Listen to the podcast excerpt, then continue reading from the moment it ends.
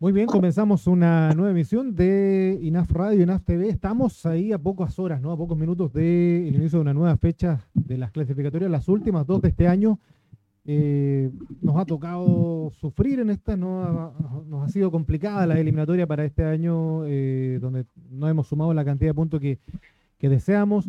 Y tenemos ahí partidos al frente que son muy complicados, muy difíciles, y uno de ellos con el que vamos a conversar en el día de hoy es eh, frente a Paraguay. Y bueno, aprovechamos la oportunidad, por supuesto, de invitar a un amigo de la casa, entrenador INAF, por cierto, radicado en Chile, paraguayo, él, conocedor también no solamente del fútbol chileno, sino también nos imaginamos, ha estado analizando eh, la escuadra de Daniel Garnero, el nuevo entrenador, le vamos a preguntar por él, qué le parece, cómo llega el equipo paraguayo que generalmente nos complica mucho la vida acá, la existencia.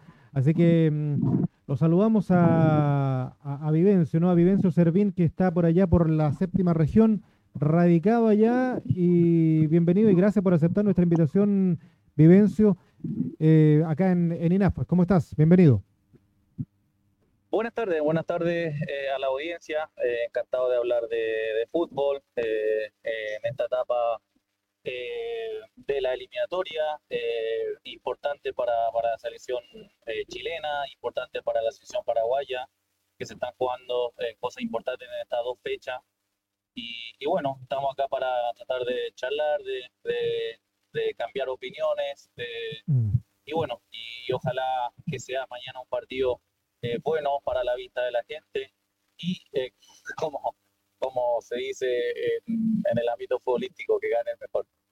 Eh, Vivencio, a ver, ¿cómo, vamos primero por, Paraguay, a ver cómo, llega Paraguay, porque, a ver, eh, se han nominado mucho que este es el partido de, partido de necesitados, ¿no? Partido de necesitados de los puntos tanto de Chile como Paraguay, Paraguay que cambió a Barros Esqueloto hace poco, eh, llegó Daniel Garnero que tuvo una buena actuación ahí con, con Libertad.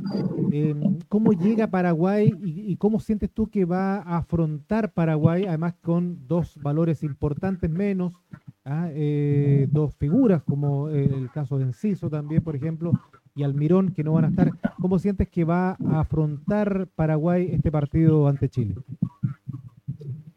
Mira, Paraguay está en una etapa de transición, en en etapa de crecimiento de lo que le está pasando de a poco a Chile también. Eh, lo he conversado anteriormente, hace cinco o seis años atrás, eh, que eh, tarde o temprano Chile, la selección chilena, iba a sufrir este cambio eh, y lo que está sufriendo ahora Paraguay. De a poco van saliendo jugadores en la selección paraguaya, pero de a dos, de a tres, eh, no una cámara de futbolistas eh, que han tenido, no sé, etapa de José Cardoso, Roque Santa Cruz,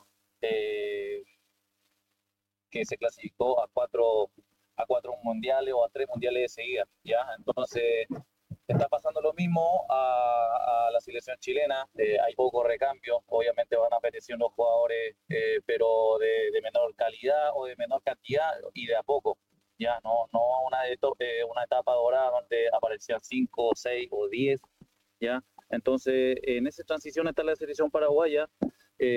Mm, obviamente con un técnico nuevo que, que que conoce bien el fútbol chileno, porque, o sea, el fútbol paraguayo, porque lleva años eh, eh, trabajando allá, últimamente en Libertad. Y eh, la base importante de la selección paraguaya es de Libertad, y, son los jugadores dirigidos por él. Así que bien por, por él, un técnico trabajador, simple, lo he visto, lo he seguido. Así que no se ha cambiado mucho la línea defensiva de Paraguay con, con Gómez, eh, con, el otro central que juega. Que, Sí, estamos ahí con. tiene un lateral izquierdo nuevo, ya, eh, que, tiene buena proyección. Y en el medio hay jugadores más nuevos, eh, Villasanti, que juega en gremio con Luis Suárez, hay otro, Richard Sánchez también, que que está jugando en México, ya con América fue compañero o es compañero todavía de, del jugador que se lesionó al Valdés, ya. Sí, sí. Eh, y arriba, arriba eh, la ausencia de los dos eh, jugadores importantes que tenían, ya sea Ciso, que marca mucha diferencia, también Almirón, ya. de nueve tiene un jugador importante que a mí me gusta, que es Tony Sanabria, que hizo Cadete o la Fuerza Básica hizo en, en, Barcelona, y después ha explotado un poco en, en, otro lado, ya sea en, el Betis, lo tuvo con Manuel Pellegrini y después también ahora está rompiendo en Torino. Así que esos son los aspectos eh, en general, ¿ya? Eh, y eh, obviamente después con él no, no tiene tanto recambio, la verdad, porque los jugadores habilidosos, ya sea Enciso, ya sea Almirón, hay pocos, ¿ya? sí tienen la parte, la, la, más, lo más fuerte la parte, yo creo que la parte defensiva, donde Damián Pizarro, por lo que veo, va a ser titular y eh, obviamente eh, va, a ser, va a ser una prueba importante porque lo, siempre por características los jugadores eh, paraguayos son fuertes por arriba y obviamente va a tener una tarea importante para, para, para la selección chilena para que puedan desmarcarse Alexis Sánchez o pues quedar un rebote para, para eh, para marcar, aunque sea arrastrar la marca. ¿Ya? Eh, eh, tú, no, tú no lo ves, lo estamos proyectando ahora acá en, en, imágenes, las posibles formaciones ¿no? para, para Chile y, Paraguay. Tú un poco esbozabas la, la formación paraguaya. que a tu juicio iría como una forma inicial, sabemos que siempre esto va variando, ¿no? Como una especie de 4-4-2, y tú también nombrabas un poco a Chile con, con la opción de, de Pizarro, que, te parece que puede ser una, una, carta de titular ahí arriba también junto a, a, Ben, junto también a Aravena, un poco más retrasado Alexis. ¿Cómo, cómo se te aventura un poco las formaciones de ambos equipos? Eh, mira, yo creo que eh, el pensamiento de Berizzo en general va a ser eh, abrir a, a, los centrales, por eso van a jugar con extremos, yo creo y tener ocupado a los dos eh, centrales, eh, pensando con Damián Pizarro. Y después, obviamente, eso en el papel, después eh, hay que ver el desarrollo del juego. obviamente, la selección chilena en los últimos partidos ha demostrado mejoría, ya sea en, el ámbito colectivo y obviamente los jugadores que marcan diferencia, Alexis, en la parte defensiva también Gary Medel, ¿ya? Y eh, de lo que me estoy dando cuenta, eh, los jugadores más nuevos van a estar en el medio campo, entonces va a ser un duelo eh, de jugadores nuevos en general, que lo más probable que van a poner, va a ser mucha dinámica ahí en el medio.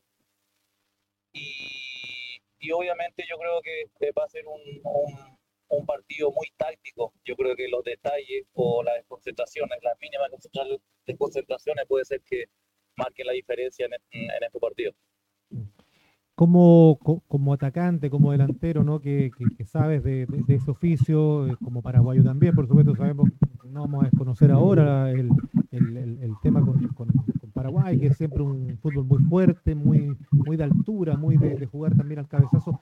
Em, ¿Qué te parece la, la opción? Y te lo pregunto como delantero, básicamente. La opción esta de, de Pizarro, que, de Damián Pizarro, que para muchos eh, se critica eh, bastante su, accionar porque no, convierte muchos goles, sin embargo tuvo un buen desempeño en, los, los, Juegos eh, Panamericanos, es citado, va posiblemente titular. ¿cómo, ¿Cómo lo analizas tú como delantero y como entrenador esta posible inclusión cuando siempre hablamos ¿no? de, del, del, famoso recambio que, que tiene que venir en nuestro país? Mira, yo creo, o sea, lo que se ve, eh, Benizos eh, tiene la opción, por primero para ganar estatura y segundo también para tener un poco más de, fuerza en ataque con, la con la potencia, con, con, la velocidad y con la característica de los centrales que dije, los centrales paraguayos que son fuertes, que, que son fuertes en el juego aéreo.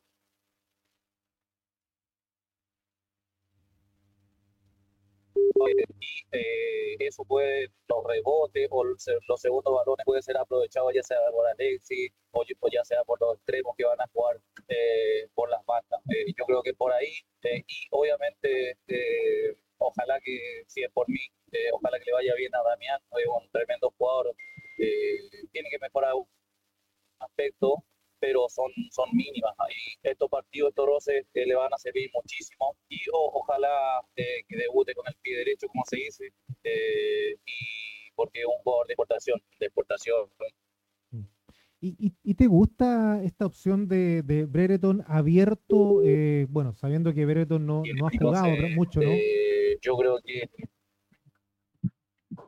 ¿Cómo?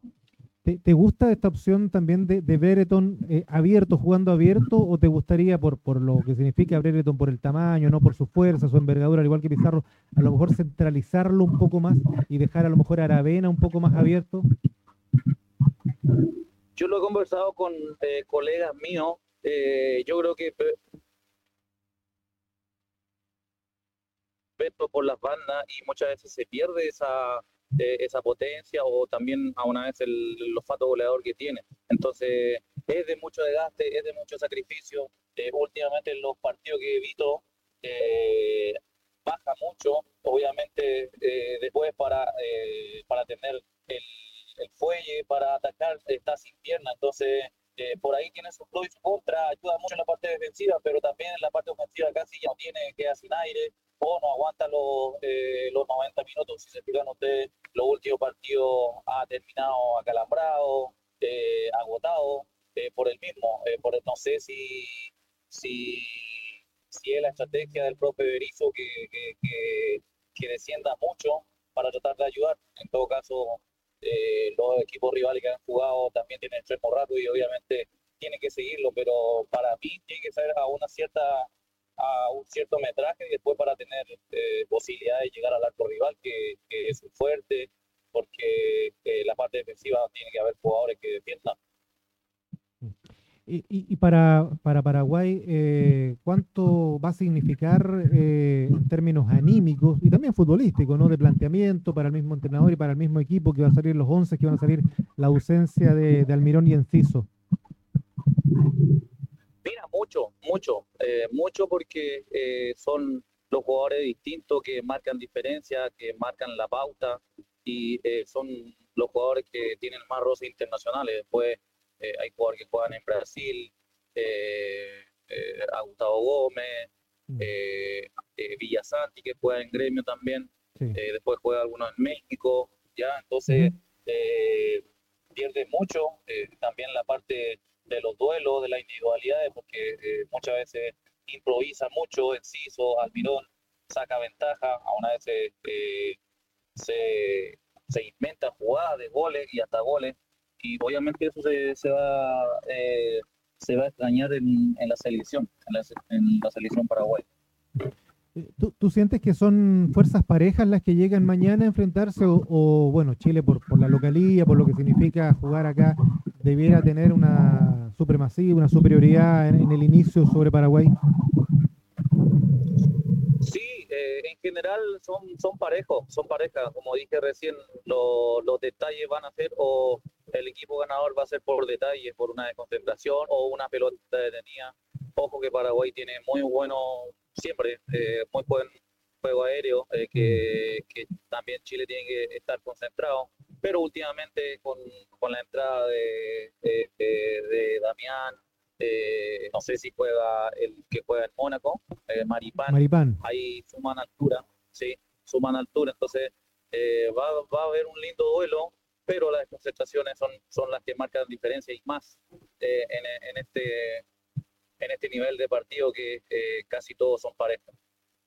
Eh, ¿a, ti te gusta, bueno, sin hacer un, desde afuera, no mirando, eh, lo que, que, Garnero haya llegado a la selección o, a, Paraguay o sientes que se tomó una determinación muy apresurada o Paraguay, de acuerdo a la exigencia o las proyecciones de llegar a un mundial, debió apostar a algo superior a tu juicio, algo fuera del plano local? Eh, mira, a mí a mí me gustó porque eh, no se veía mucho no se veía mucho cambio de lo contrario eh, era se estaba empeorando el nivel eh, futbolístico con los mellizos los barrochelotos yo creo que podía pasar lo mismo con Berizzo si por ahí no se, no se sacan los resultados porque mm. La selección paraguaya o la selección chilena, chilena están casi obligados a, a, a clasificar entonces muchas veces esos aspectos te juega en contra o a favor. Entonces, también se ha visto una mejora con Garnero, con jugadores de la casa y hay algunos que juegan en el, en el extranjero, como estaba diciendo, y obviamente eh, se, ha notado una mejoría eh, en esos aspectos. Eh, igual que la selección chilena, a mí, a mí me ha gustado por el tema de las asociaciones, jugadores de buen, muy buen pie en el medio, y obviamente arriba le faltaba gol, o, sea, le falta gol a la selección chilena, y por eso están buscando un, un, referente de área, como fue Pinilla, como fue Pared en su momento, entonces por ahí están buscando la selección paraguaya lo tiene con Tony Sanabria, que también es goleador, que juega bien de espalda. Eh, ahora hay que ver quién lo alimenta a Tony Sanabria, porque los, dos extremos que, que, tienen esa característica están, están fuera, que son eh, y Andino. Y, y, bueno, tú, tú lo, lo, lo, hablabas ahí recién, lo comentabas, yo te lo voy a preguntar y tú dices que te gusta cómo está jugando la selección, ¿no? ¿Te, te, gusta la, propuesta que está teniendo Berizzo, eh, a diferencia a lo mejor de mucha de la, de la gente, ¿no? del hincha, pero ¿qué sientes tú que le, aparte del gol, ¿no? Que, es fundamental en un partido y en un desempeño, ¿qué sientes más que le, que, está, en qué parte más está, está cojeando esta selección chilena para, para terminar de convencer? Bueno, yo creo que eh, muchas veces eh, es complicado, es complicado decir en qué momento, porque si lo, lo supiéramos eh, o Berizzo lo supiera, eh, atacaría esa zona y sacaría todos los resultados. Mm. Pero eh, yo creo, yo creo el tema de la asociación en los tres cuartos de cancha, tres cuartos de cancha hacia, hacia adelante, falta el finiquito en especial porque se, se elabora bien, se llega bien, pero eh, los otros rivales eh, tienen centrales fuertes y con Alexis improvisando, que tiene otras características, que no tiene ese hambre de gol, que no tiene eso, esa característica de ir a luchar con un central, eh, por ahí se disminuyen las opciones de gol. Entonces, lo puede ser ahora que se destape Damián, que puede ser que se destape Alexis, porque Alexis siempre ha jugado con referente de área, no sé, en el Inter, eh, en, eh, en, Manchester, en el Arsenal, que tenían jugadores eh, fuertes y él aprovechaba esos rebotes o tenían jugadores que jugaban bien de espalda y que le marcaban bien los pases. Entonces, acá últimamente él que está recibiendo los pases ya sea cómodo y no hay esa característica, no hay un Valdivia que le pueda meter un pelotazo bueno a, a, cuando juegue nuevo de nueve. Entonces, eh, yo creo que con la presencia de Damián, eh, con las asociaciones buenas por las bandas, eh, se, puede, se, puede, se puede mejorar. Yo creo que es súper importante en un equipo el centro delantero, el 9, porque te ayuda a descansar cuando tenemos el balón y obviamente lo tiene ocupado a los dos centrales, porque si no los centrales juegan solos, juegan relajados sabiendo que, que, no tiene tanto peligro ahí arriba. bueno, eh, tú, tú, señalabas también que es un partido que puede marcarse mucho en el trámite del medio campo. Eh, tenemos ahí una aparición de un jugador que, bueno, para quienes vemos mucho fútbol eh, desde hace mucho tiempo, que venimos diciendo que Echeverría es un jugador muy, muy polifuncional y viene cumpliendo muy bien ese rol. Lo hizo bien en la U, lo hizo bien en Everton, lo hizo bien donde estuvo, ahora también en Argentina. Eh, va a estar con Pulgar, eh, seguramente va a estar ahí con otro volante. nos va a pesar, yo creo, también la no presencia de Valdés, que si bien era muy cuestionado, me parece que también le daba a Chile eh, un desahogo porque era un jugador que llegaba a ambas áreas, porque cumplía una función no solamente de alimentador. Eh, y bueno, y a lo mejor al retrasar ahí a Alexis, si es que se juega así, o a retrasar a, Pizarro, no va a tener las mismas características. Así que eh, por ese lado, en, ese, en esa parte de la cancha me parece que va a estar tal vez, como tú dices, Vivencio, gran parte del desarrollo del partido mañana. Eh, sí, sí, obviamente, eh, obviamente estaba leyendo los títulos eh, de, la prensa argentina, muy bien valorado Echeverría con, con, el otro Alarcón, ¿ya? Y es, un, eh, es una liga súper competitiva. Eh, a mí, eh, cuando fue, yo tenía duda que le fuera bien, pero estuvieron a la altura, he seguido unos partidos y, y el nivel de ellos fue fuerte, fuerte, se adaptaron muy rápido y obviamente esa competitividad trae a la selección, entonces lo más probable que le va a dar mucho a la selección. tiene buen pie, metedor también a la hora de meter, así que eh, es, un, es un descubrimiento súper importante para la selección chilena eh, esos volantes. Y, también tú, tú, mencionabas en algún minuto que eh, a la selección le, le, le, penaba o le hacía falta o lo, o, lo extrañaba un, Jorge Valdivia. ¿Tú eres partidario de tener ese referente de medio campo, ese, ese jugador que habilita, que, que, que, con ese talento que en este momento no lo tenemos? ¿O eres partidario un poco de esta este jugador un poco volantero, ¿no? Que es delantero, que se enganche y que haga esa, esa función de llegar entre el conector de medio campo con el área.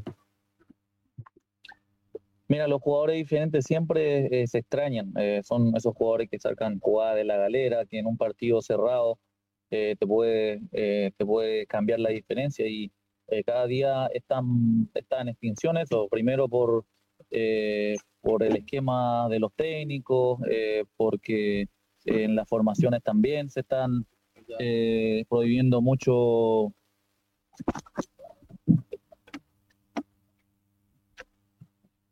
muchos eh, eh, aspectos que al último no, no, no, no, te dejan tener ese, ese aspecto. Correcto. Ya pues, Vivencio, eh, sabemos que vas ahora ahí con, vas a trabajar, estás ahí en Curicó, cortito para saber eh, en qué estás, nomás para, para conocer un poco de nuestros técnicos INAFA ya radicados en la séptima región, eh, antes de despedirme o despedirnos. Ya, buenísimo, agradecido primero por, por, la invitación de hablar de fútbol. yo estoy trabajando en Curicó Unido, soy entrenador de la sub-16, ahora estoy en la 17, tratando de terminar bien eh, ya que eh, los cuerpos técnicos, un poquito de la proyección y, de, y del jefe técnico subieron al primer equipo, así que ahí estamos haciendo el aguante ahí en, en, la sub-17. Ya totalmente aclimatado y radicado un curicano más, ¿no? Sí, sí, aclimatado, eh, radicado un curicano más. Un, un curicano más. Ya pues, eh, y ahí atento entonces porque como escasean las figuras, vamos a ver si, si tenemos un, con el ojo de Vivencio, tenemos ahí jugadores curicanos del Maule que generalmente saca buenos jugadores para tener ahí aportando en el fútbol. Y ojalá que, bueno, deseamos toda la suerte a Curicú que, que no lo está pasando bien en la tabla, que, que, a ver si se produce una buena campaña al final y pueda salvarse del, del descenso que lo, lo, tiene muy apremiado. Muchas gracias, muchas gracias. Eh, ojalá que pronto eh, unos pilos míos ya estén debutando ya. muchas gracias y nos vemos. Chao Vivencio, gracias, gracias por este contacto. Vivencio Servín, el eh, entrenador INAFI que está trabajando en Curicó eh, y bueno, estuvo con nosotros ahí conversando de, de esta, de, este partido, ¿no? De este partido que se va a venir el día jueves eh, frente a, Paraguay. Partido complicado, por cierto, siempre ha sido complicado el partido con los paraguayos y lo destacaba también eh, Vivencio, con todo esta, este intento de renovación que está haciendo Daniel Garnero, que está haciendo el fútbol paraguayo, eh, pero que, bueno, va a tener que ser contrarrestado por Chile. Tiene la gran oportunidad Chile porque, bueno, Paraguay viene con dos figuras realmente importantes menos. Viene eh, con sin Enciso, viene sin Almirón, que son indudablemente dos jugadores que le va a pesar al equipo paraguayo y que Chile me parece tiene que aprovecharlo en toda su dimensión con el tema de la localidad, que si bien no se ha vendido todo el estadio, pero es un partido clave porque recordemos que después el día martes, el martes venidero, se juega frente a Ecuador, un partido allá en Quito que siempre para nosotros es complicado, pese a que la última eliminatoria, como lo recordábamos con Cristian Godoy, eh, fue un empate, pero lógicamente ahora eh, la situación está diferente, sabemos también todo esto que ha ocurrido, todo esto que se ha generado con Ecuador, va a haber un ambiente, me parece, realmente tenso allá en, Quito, y por eso es tan importante dejar los tres puntos acá en casa eh, para, para, Chile. Siento que Chile llega, eh, tiene más plantel, tiene más opciones, tiene una, por lo menos esa convicción de poder desarrollar lo que hizo frente a Perú, que fue un equipo superior. Me parece que frente a Venezuela también tuvo minutos eh, donde fue superior, donde lamentablemente, como, lo conversamos con Vivencio, la carencia de gol le pesa a Chile, le pesa bastante y le pesa mucho. Y, eso al final, cuando tú no marcas los goles en el arco rival, bueno, te los marcan en el propio y ahí no hay nada que hacer. y es un Chile además que tiene una como se dice, ¿no? Una mm, barbilla un poco frágil. El, primer golpe lo siente mucho el equipo chileno y le cuesta mucho recuperarse. Ojalá que mañana no sea así, ojalá que mañana sea derechamente la, opción de reivindicarse con una, con una victoria para el equipo nacional. Y se los vamos a estar contando acá, por cierto, que es lo que nosotros queremos y lo que queremos eh, también es, eh, por supuesto, estar eh, contándoles lo que, lo que pase, lo, lo que tengamos eh, que contarle con los entrenadores INAF que están allá. Vamos a ver si el martes, no, el miércoles, a ver si también tenemos un, un análisis, ¿no? Un análisis de, de, este, de este partido, porque es el último partido que vamos a tener durante este año. El próximo año ya se va a volver a jugar, pero en septiembre, o sea, vamos a pasar prácticamente un año completo, un poquito menos de un año sin eliminatorias, así que va a ser muy fundamental que por lo menos, a lo menos, a lo menos se sumen tres puntos a la, a la jornada de eliminatorias de, esta fecha. ¿ya? Eh, nos vamos a despedir. Eh, Cristian tuvo ahí unos inconvenientes, pero bueno, eh, lo, vamos a dejar ahí y, bueno, lo, lo, dejamos ahí, a menos que a ver si podamos, podamos podemos contactarnos ahí por vía telefónica, ¿no? Vamos eh, podemos generar ahí, eh, eh, generar ahí un, contacto con Cristian para que a ver si podemos conocer un poco su, impresión y ver si él tiene algo que, nos quiera aportar para, este partido. vamos a ver, ¿ah? vamos a, llamar en directo ahí porque estamos así, estamos ahí en, en esta en esta en esa dinámica. Eh, vamos a llamarlo al tiro. Así estamos, en, directo. ¿ah? Vamos a ver si podemos contactar a, Cristian en directo, que, no, no, pudo estar aquí presente. Lo tenemos ahí en línea. Así que ya acabamos de cortar, eh, Cristian, ahí con, con eh, Vivencio. Vamos a ver si, si tenemos ahí la, la suerte de conectarnos. ¿Me escuchas, Cristian? ¿Cómo estás? Hola, Rodrigo, ¿qué tal?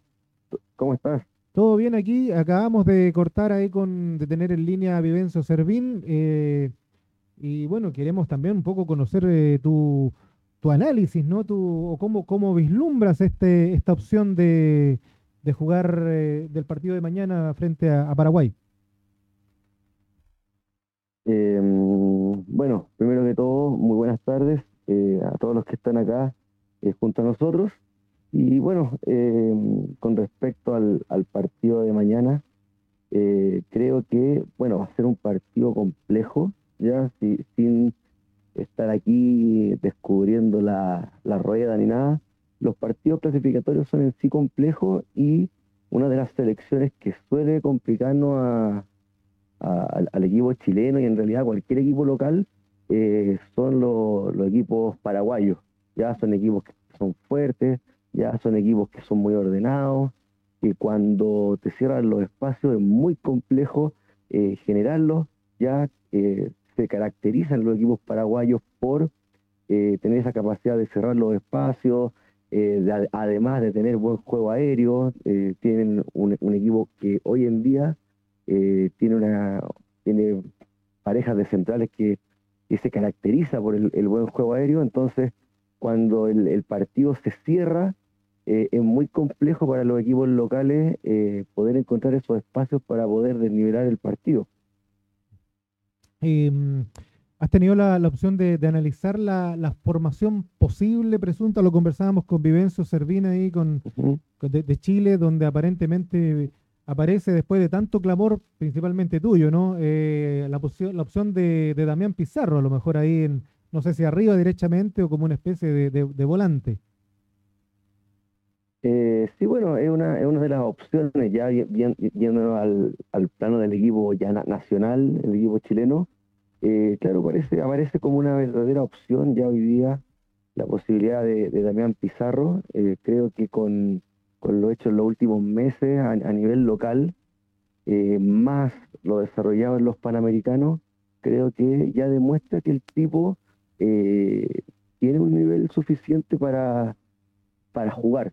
Ya por en, el, en, el, en, el, en el torneo panamericano destacó bastante la función que cumplió, más allá de que por ahí eh, Alexander Aravena eh, brilló un poquito más, ya eh, por, lo que desarrolló durante el campeonato, pero son jugadores que ofrecen características distintas. Entonces, con Damián Pizarro, ¿qué es lo que gana la selección? Bueno, gana potencia, ya la, la, posibilidad de poder generar espacio a través de algún balón eh, al pie donde el jugador pueda encarar y pueda eh, eludir algún rival, ya eh, te permite la posibilidad de aguantar balones, ya en, un partido que se vislumbra como que va a ser muy cerrado, mm. ya, y lo otro es que te ofrece buen juego aéreo, que es una de las cuestiones que por ahí siempre ha sido el, talón de Aquiles de, la, de, la, de las selecciones y también a nivel de equipo,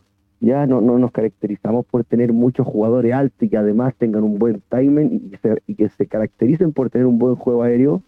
Ya, entonces también Pizarro te ofrece eso. Por un lado, la capacidad de aguantar balones en, en ofensiva y además por ahí ganar algunos balones aéreos, algún cabezazo eh, en cualquiera de las dos áreas. Entonces creo yo que puede ser una pieza eh, importante a la hora de tener que enfrentar a Diego Paraguayo, que se hace fuerte eh, eh, principalmente en lo que son los balones detenidos. Entonces ahí yo creo que Damián Pizarro podría cumplir un, papel muy importante el día de mañana.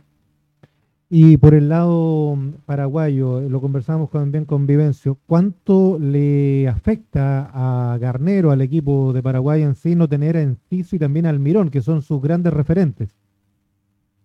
Bueno, yo creo que mm, eh, va a ser eh, un problema gigante porque son los dos mejores jugadores que tiene, ¿ya? Y prácticamente, eh, sin desmerecer el resto del plantel, eh, pero por características, no tiene otros jugadores que puedan aportar eso, más el nivel, o sea, ellos son jugadores que están a, a primer nivel, ya con más o con menos minutos en cancha, pero están compitiendo semana a semana, día a día en los entrenamientos con los mejores jugadores del mundo. Entonces, no contar con estos jugadores eh, merma eh, de, gran, en, gran medida lo que, lo que puede ser el, desarrollo de un, funcionamiento ofensivo.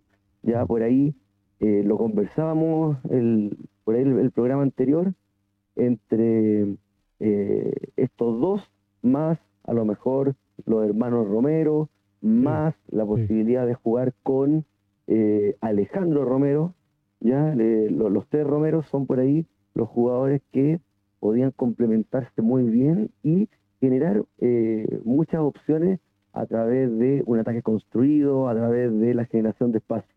Ya al perder a sus dos mejores jugadores eh, que le pueden ofrecer esa variante, el equipo paraguayo se, se queda muy reducido a lo que puede hacer eh, jugadores eh, como por ejemplo un Sanabria eh, u otro jugador que son de otras características. Entonces, ¿qué es lo que principalmente pierde el equipo paraguayo? Son alternativas de ataque.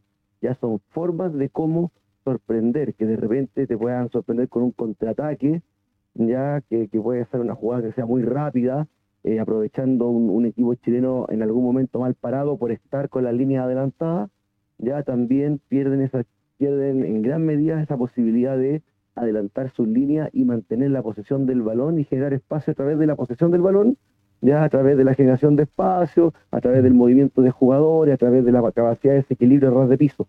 Entonces, ¿qué es lo que uno podríamos tomar con eso? Un equipo que por ahí pueda ser mucho más predecible.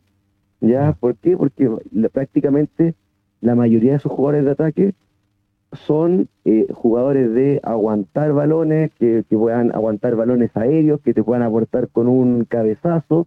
Entonces, esto puede hacer al equipo mucho más predecible y para el equipo chileno eh, le aumenta las probabilidades de poder contrarrestar eh, un, equipo que, va a ser eh, algo más monótono a la hora de, atacar. Como lo hablábamos en, otros capítulos, esa posibilidad de generar incertidumbre en el equipo rival, eh, eh, esa, esa capacidad de que los jugadores no van a estar bien ubicados siempre porque está la posibilidad, qué sé yo, de un pase en profundidad por banda, un pase cruzado, mm. que el equipo haga una, una combinación de, de pase a ras de piso, que es lo que hace, genera incertidumbre, genera una mayor necesidad de toma de decisiones. Y ahí cuando tenemos un equipo que eh, tiene menos posibilidades de generar ataque, ya menos formas de cómo generar ataque, eh, hace que el equipo sea mucho más predecible, que los jugadores estén mucho mejor parados, si los jugadores están mejor ubicados en la cancha, también es más fácil la resolución de las distintas situaciones. Entonces creo yo que eh, eso puede perjudicar muchísimo al equipo paraguayo, ya en lo que tiene que ver con la, con la creación de, opciones de gol. Y mm, la opción de, del lateral, que también lo habíamos conversado con un catalán que está reincorporado, recordemos estuvo lesionado, pero aparentemente no llega en su 100%. Eh, Loyola es la, también la otra opción que, la ya lo habíamos visto frente a Venezuela, pero aparentemente pese a no estar en un 100%, habría una inclinación más hacia Catalán que hacia Loyola. ¿Te convence eso? Yo creo que ambos jugadores pueden andar bien, ya yo creo que lo, que hizo eh, Catalán en el partido contra Colombia eh, mostró luces de que puede rendir muy bien en la posición. Ya lo que luego vemos en el partido con Venezuela de Loyola, eh, si bien se le criticó algunas jugadas puntuales, creo yo que hizo un muy buen papel, teniendo en cuenta cómo se desarrolló después el, el partido, que al final tiene un quiebre por este error puntual individual y luego la expulsión. Entonces, eh, pero mientras el partido estuvo parejo, estuvo en el sentido de jugar un 11 contra 11 y que el, el marcador se mantenía en cero, eh, para mí Loyola fue uno de los mejores jugadores nacionales. En, un en un primer tiempo con Venezuela que Chile jugó bien. ¿ya? entonces, lo, lo, habíamos eh, dicho.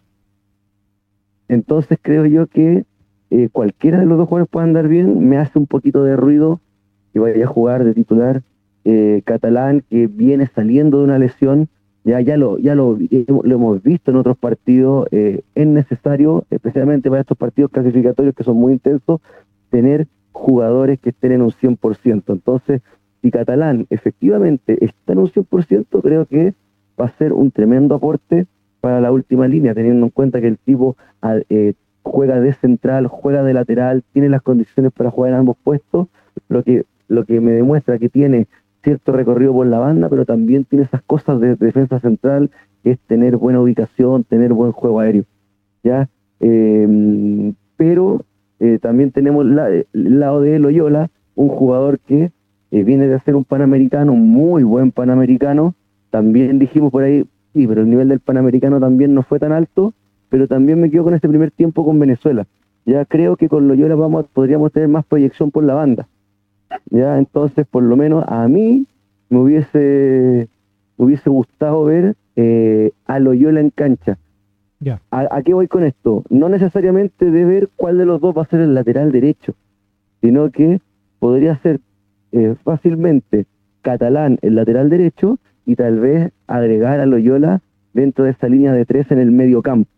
Ya creo que los dos jugadores podrían andar muy bien el día de mañana. Y mm, lo que se plantea al medio también, ¿te gusta esto con, con Echeverría, con Pulgar, eventualmente Méndez? Eh, bueno, ante la ausencia también de Valdés, que también es una, una, baja sensible, pese a muchas críticas que ha recibido. Sí, bueno, para mí la, baja de Valdés eh, es súper importante, porque lo, lo, hablamos en los capítulos anteriores, eh, lo, que, lo que Valdés te, te ofrece dentro del funcionamiento es súper importante, porque un jugador que se mueve, se desmarca constantemente, es un jugador que se muestra por todo el frente de ataque, es un, es un jugador que es difícil de leer para los equipos rivales. Y además siempre está jugando, eh, podríamos decir, a, un cambio más que, que, el resto de los compañeros. Ya es un, jugador que es un poquito más rápido en la resolución, entonces te, te, genera espacio, ya te, te, hace ganar tiempo, te hace ganar espacio que son súper importantes. Entonces, creo yo que una, es una, va a ser una ausencia eh, considerable, ya, pero creo que también tenemos eh, varios eh, jugadores que lo pueden reemplazar con características diferentes, eso sí. Ya por ahí se habló de que Alexi, eh, una de las principales opciones es que Alexi juegue más retrasado. Ya hemos conversado este tema de que Alexi juegue desde más atrás. A mí en lo personal no me gusta mucho porque Alexi no maneja bien los conceptos de ese puesto. Entonces, cuando, cuando tenemos un jugador como Valdés que tiende a recibir, eh, dar un pase y moverse a, otro espacio, ya un jugador que cuando recibe eh, suelta el balón rápido, generando cambio de ritmo, Alexis tiende a hacer más o menos todo lo contrario. Ya Alexis, con todas sus capacidades que son innegables, tiende a tomar el balón y tiende a hacer el juego un poco más lento, un poco más predecible claro, ofreciéndote qué? Los cambios de ritmo individuales, ya la capacidad de poder eh, controlar un balón de espalda eh, con una marca y es capaz de girar y sacarse a un rival con facilidad. Pero lo que te ofrece ahí es otra cosa. ¿ya? Es otra cosa que, claro, individualmente eh, tiene capacidad de desequilibrio, una cuestión que es innegable, incuestionable, pero para el funcionamiento de la selección le genera lentitud en la creación de espacio. Entonces, eh, creo yo que eh, lo de Valdés va a ser una, una falta importante, va a ser sensible. Este mediocampo con Méndez, bueno, Méndez eh, tuvimos la suerte de que solamente tuvo una suspensión de, un partido, ya pudo haber sido más.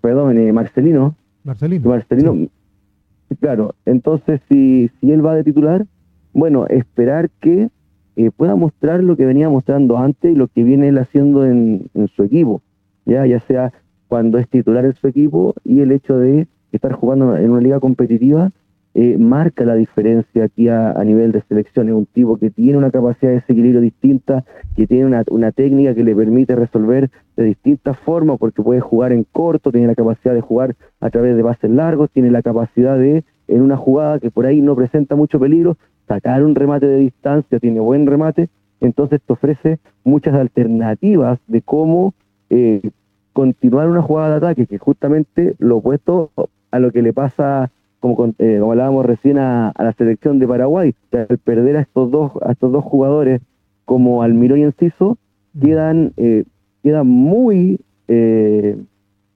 mermados en lo que es la variabilidad a la hora de atacar. ¿ya? Lo que Méndez te ofrece en el mediocampo es eso, es la posibilidad de variación, incertidumbre para el rival, eh, tener que estar tomando mucha decisión sobre la marcha de, cada jugada, entonces eso te permite ganar tiempo y espacio, y eso, eso lo aporta Marcelino. Ya, yo tengo toda la... A, Méndez tú lo ves eh, eh, cargado hacia un costado, con, un pulgar más centralizado, junto a Echeverría también un poco más abierto, o ves a Pulgar Echeverría más juntos y delante de ellos a Méndez tratando de hacer una especie de este, de, este volante más mixto? Claro, en, ese caso, ¿qué, es lo que, es lo que tendríamos, creo yo, la, opción de tener un, un, Eric Pulgar que juegue por detrás de los dos volantes centrales o los dos interiores? Ya creo yo, eh, porque lo, que te ofrece eh, es la posibilidad de una salida limpia, que, el, jugador se, se junte con eh, se junte con los con los centrales ya para, para que el juego fluya desde una última línea o de una zona retrasada. Creo yo que debiese jugar pulgar más retrasado y los otros dos jugadores eh, como una especie de pistones que cuando la jugada lo amerite retrocedan, que cuando eh, eh, haya que atacar y, se generen carriles interiores, por ahí también aparezcan estos jugadores, el que sea, Méndez o el que también lo hace muy bien, Echeverría. En esa función es donde a mí me gustaría ver, por ejemplo, a Loyola, ya ante la posibilidad de jugar con una línea de cuatro, donde los laterales pudiesen ser eh, Suazo, Gabriel y Catalán por la derecha, en esa línea de tres que está por, por delante de ellos en el medio campo, poder contar quizás con Echeverría, quizás con Loyola. Creo que Loyola es un jugador que te podría eh, salvando, o sea, teniendo en cuenta todas las diferencias que hay, ya, pero el, el, jugador que te podría ofrecer algo similar a lo que te, a lo que te daba Arturo Vidal, ya, o sea, es un jugador que, que desde el medio campo es capaz de meterse en la última línea, eh, meterse en la última línea, ya sea incluso por el medio o por, la, o por alguna de las bandas, ya es capaz de cubrirle los espacios a, eventualmente a los laterales cuando se proyectan, pero además, pero además es capaz de eh, es capaz de meterse eh, eh, a, través de un carril para ganar algún espacio que se haya generado. Y es un jugador que llega a finalizar de forma distinta. Ya Arturo Vidal es de los jugadores que tiende a subir cuando el balón va hacia una banda y va a buscar por ahí un cabezazo. Ya busca finalizar a través de juego aéreo. Loyola, ¿qué es lo que busca? Ir y, y finalizar la jugada a través de un remate.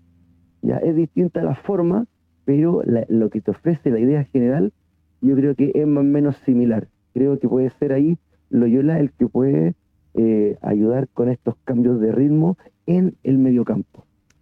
Interesante, ¿eh? interesante esa, esa propuesta. No sé si estará pasando por la mente también de, de Berizzo, que lo más probable es que mañana nos sorprenda con esta con esta formación, porque se dan opciones ¿no? Eh, de, de, formación que a veces el técnico, bueno, él sabrá lógicamente porque los ve continuamente.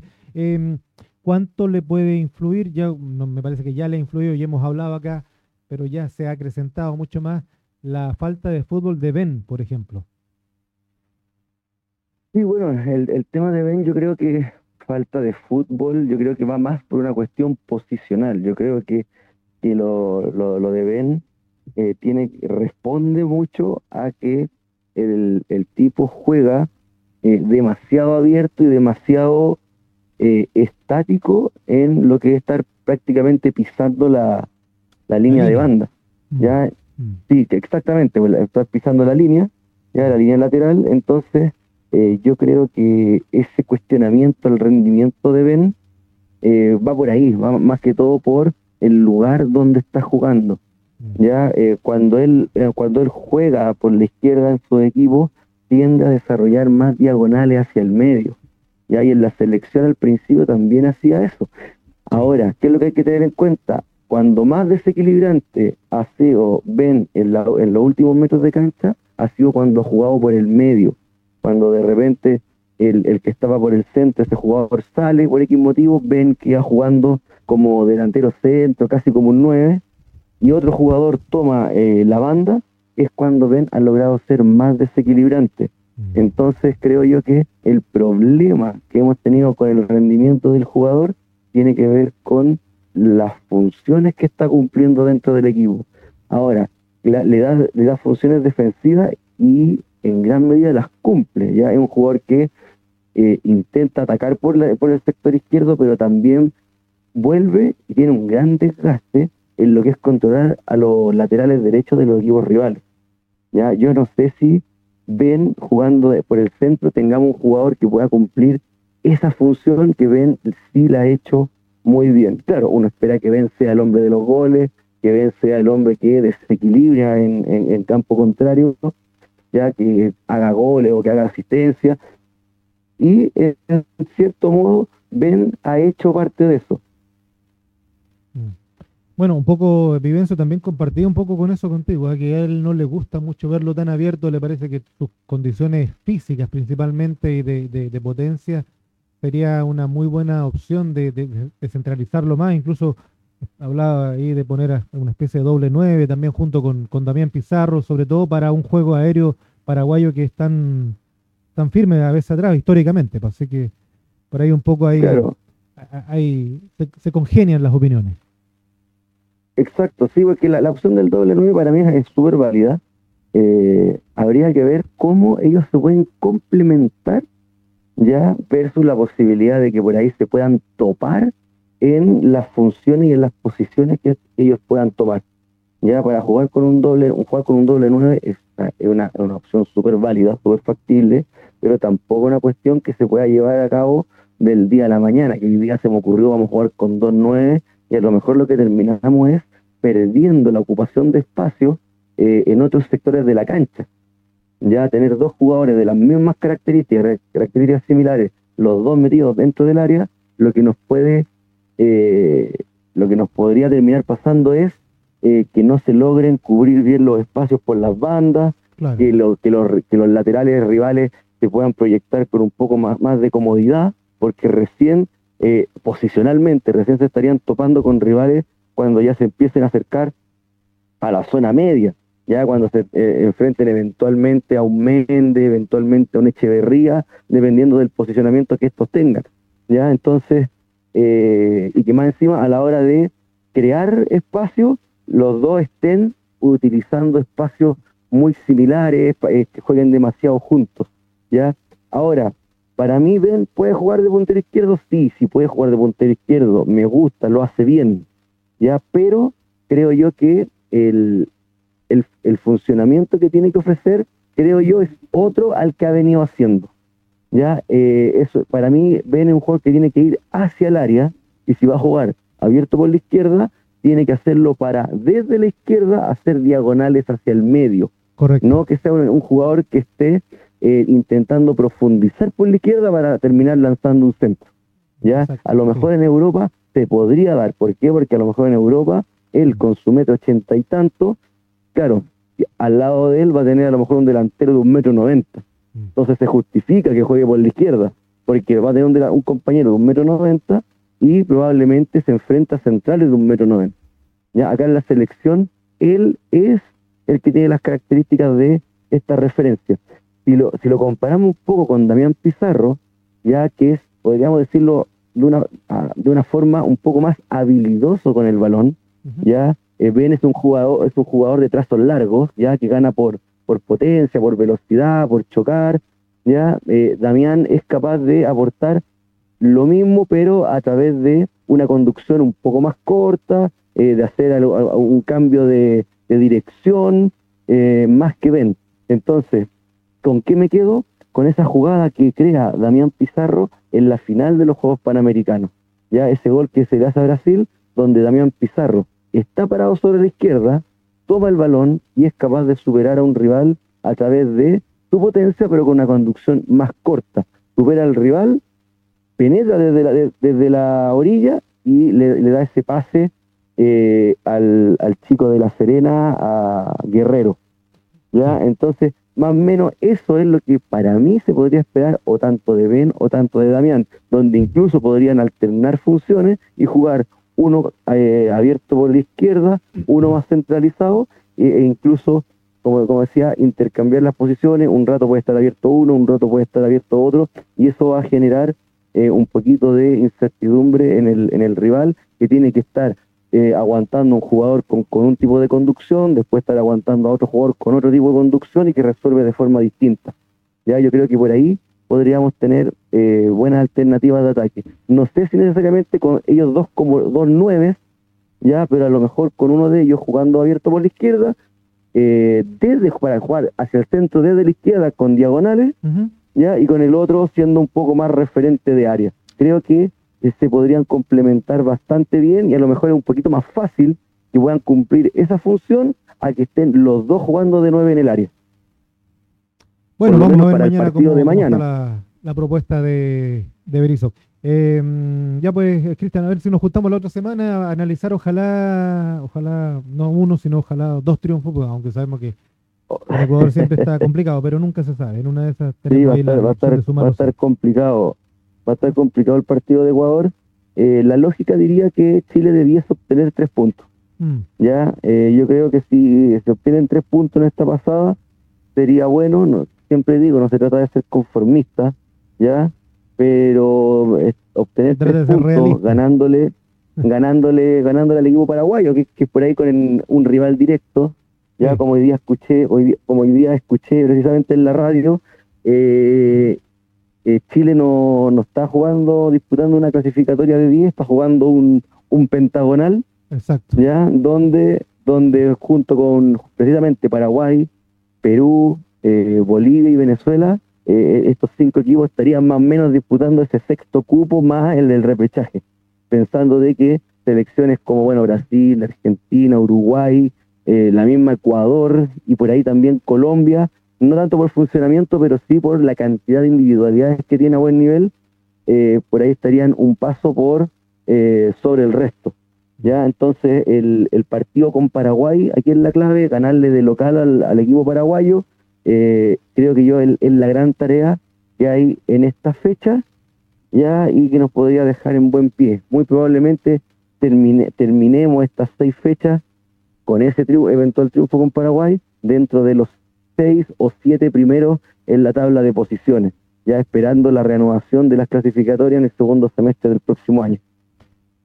Esperemos, pues, esperemos que, sea todo, todo, todo ahí como, como tú lo estás analizando y como lo estamos viendo acá. Eh, un gran abrazo, Cristian, que estés muy bien, estamos en contacto. Un abrazo, Rodrigo. Saludos para todos, que gracias. muy bien. Muy bien. Eh, Cristian eh, Godoy, que analiza siempre con nosotros, estaba en contacto vía telefónica y no alcanzó a llegar ahí. El, tránsito está medio complicado, pero bueno, siempre está la opción vía telefónica a la radio antigua. Nos vamos, ojalá suerte para Chile, que gane eh, y que gane también en Ecuador. Vamos a estar ahí analizando, por supuesto, nosotros a nuestra manera, a la manera INAF, con entrenadores INAF. Fuimos a Vivenzo, Servín directamente desde allá, desde, desde Curicó. También, como siempre, a Cristian Godoy acá haciendo todo este análisis táctico de posiciones también y de formación. Que esté muy bien. Chau, chau.